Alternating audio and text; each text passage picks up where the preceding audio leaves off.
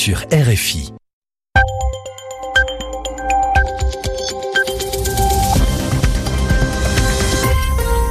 Vous écoutez RFI, les 20h temps universel, 21h à Paris. Céline Pellarin. Bonsoir à toutes et à tous. Merci d'être au rendez-vous du journal en français facile. Je suis avec Alexis Guilleux ce soir. Bonsoir Alexis. Bonsoir Céline, bonsoir à tous. Rendre plus difficile l'achat d'armes à feu aux États-Unis, c'est le combat dans lequel se sont lancés des milliers de jeunes Américains. Ils ont marché devant la Maison Blanche pour que Donald Trump agisse. Ils ne veulent plus de nouvelles tueries dans les écoles de leur pays. Au Royaume-Uni, c'est fait. La première ministre prend des sanctions contre la Russie. Londres juge Moscou responsable de l'empoisonnement d'un ancien espion russe sur son sol.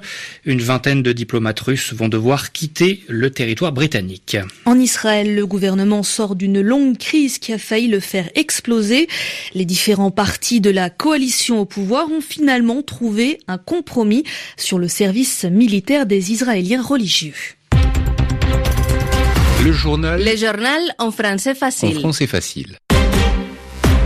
Une partie de la jeunesse américaine veut faire changer la législation sur les armes à feu. Et pour faire changer la loi, ils veulent se faire entendre de leur président. Alors, ils sont sous les fenêtres de la Maison Blanche à Washington. Des milliers de collégiens et de lycéens ont organisé cette marche. Et la date n'est pas choisie au hasard. Nous sommes le 14 mars et il y a un mois, jour pour jour, se déroulait la tuerie du lycée de Parkland en Floride. Ces jeunes manifestants demandent au président Trump d'agir pour limiter la vente d'armes à feu dans le pays. La correspondance d'Éric de Salve.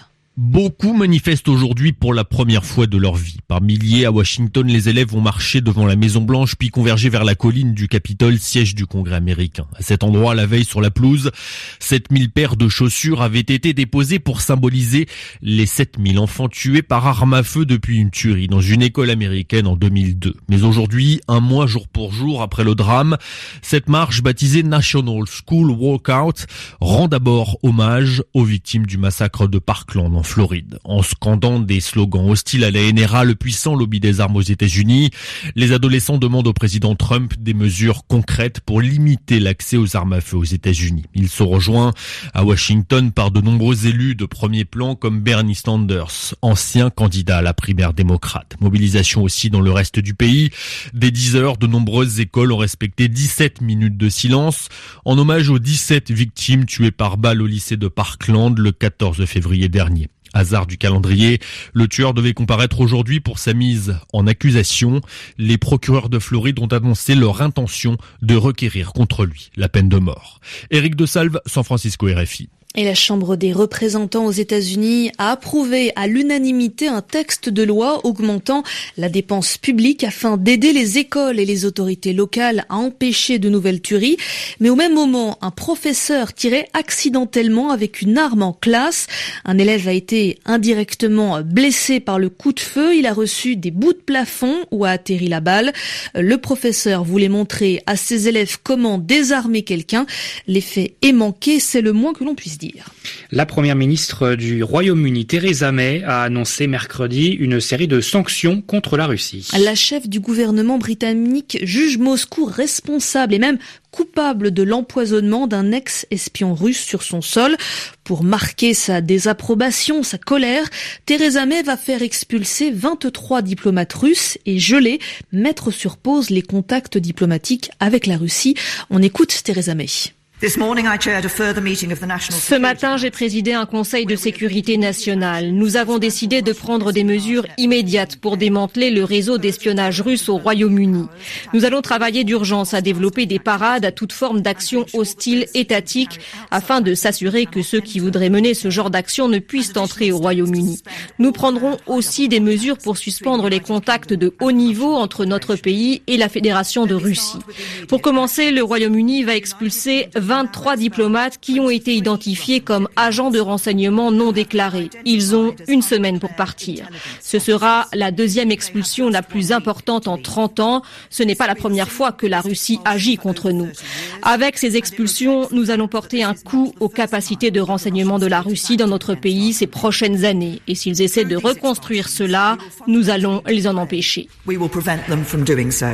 La première ministre du Royaume-Uni, Theresa May, l'ambassade de Russie à Londres a immédiatement dénoncé la réaction britannique, la qualifiant d'hostile, inacceptable et injustifiée. À Moscou aussi, on dénonce les décisions de Londres. Le pouvoir russe estime que le Royaume-Uni a fait le choix de la confrontation et promet une riposte. En tout cas, cette brouille diplomatique n'aura pas de conséquences pour le monde du football. En effet, c'est la crainte, c'était la crainte de la FIFA, l'instance internationale du football, puisque le mondial est organisé en juin en Russie.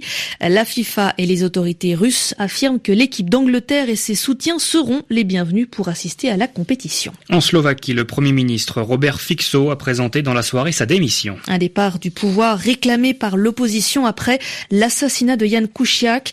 Ce journaliste enquêtait sur une affaire de corruption au plus haut niveau de l'État avec des liens avec la mafia italienne. Il a été tué par balle ainsi que sa fiancée le mois dernier.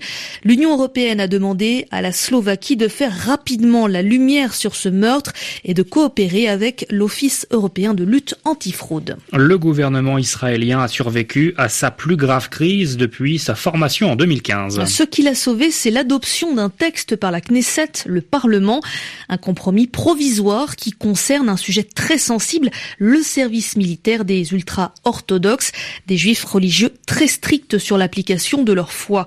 Les partis politiques qui menaçaient de quitter le gouvernement restent donc en place. Mais si cette sortie de crise pourrait apparaître comme un succès pour le Premier ministre, elle marque en réalité un échec pour Benjamin Netanyahou. Et c'est notre correspondant à Jérusalem, Guilhem Deltey, qui nous explique tout cela. À la tribune de la Knesset ce mardi soir, Benjamin Netanyahou se voulait vainqueur et s'est moqué de l'opposition. Je sais que je vous ai épargné une grande déception, a-t-il lancé aux élus non membres de sa majorité, assurant qu'en cas d'élection, il l'aurait à nouveau emporté. Mais son ton moqueur cachait mal son échec? Benjamin Netanyahou espérait pouvoir organiser des élections au mois de juin. La date lui aurait été favorable, juste après une séquence qui devrait lui être propice, les 70 ans de la création d'Israël et l'inauguration de l'ambassade américaine à Jérusalem, et avant une éventuelle mise en examen dans des affaires de corruption. Mais les formations de sa coalition étaient opposées à ce scrutin, car si les sondages sont favorables au Likoud du chef du gouvernement, ils sont mauvais pour ses alliés, et l'opposition, elle, voulait des élections en octobre, une échéance trop lointaine et donc trop incertaine pour Benjamin Netanyahou. Même au sein de son propre parti, certains élus auraient signifié leur opposition au projet du Premier ministre. Au bout du compte, Benjamin Netanyahou n'a pas trouvé la majorité nécessaire pour dissoudre la Knesset, et il a dû se résoudre à régler cette crise que plusieurs de ses ministres qualifiés de fabriqués de toutes pièces. Guillaume Deltay, Jérusalem, RFI. Après le gouvernement israélien, on passe au gouvernement français. Comme nous sommes mercredi, s'est tenu le Conseil des ministres à l'Elysée et la réforme de la SNCF, l'entreprise des chemins de fer, a été discutée. C'est logiquement la ministre des Transports, Elisabeth Borne, qui a présenté le projet de loi, un texte qui autoriserait le gouvernement à légiférer, à faire des lois par ordonnance, c'est-à-dire sans passer par le vote du Parlement. Le gouvernement compte en effet faire passer sa réforme rapidement car il y a, selon lui, urgence. Écoutez Elisabeth Borne. D'abord, je pense que l'idée d'améliorer le transport ferroviaire fait bien partie des engagements de campagne. Et vous pouvez demander aux voyageurs qui empruntent les trains du quotidien ce qu'ils pensent du sujet. On a vu des incidents et on voit les difficultés qu'on rencontre sur un certain nombre de lignes.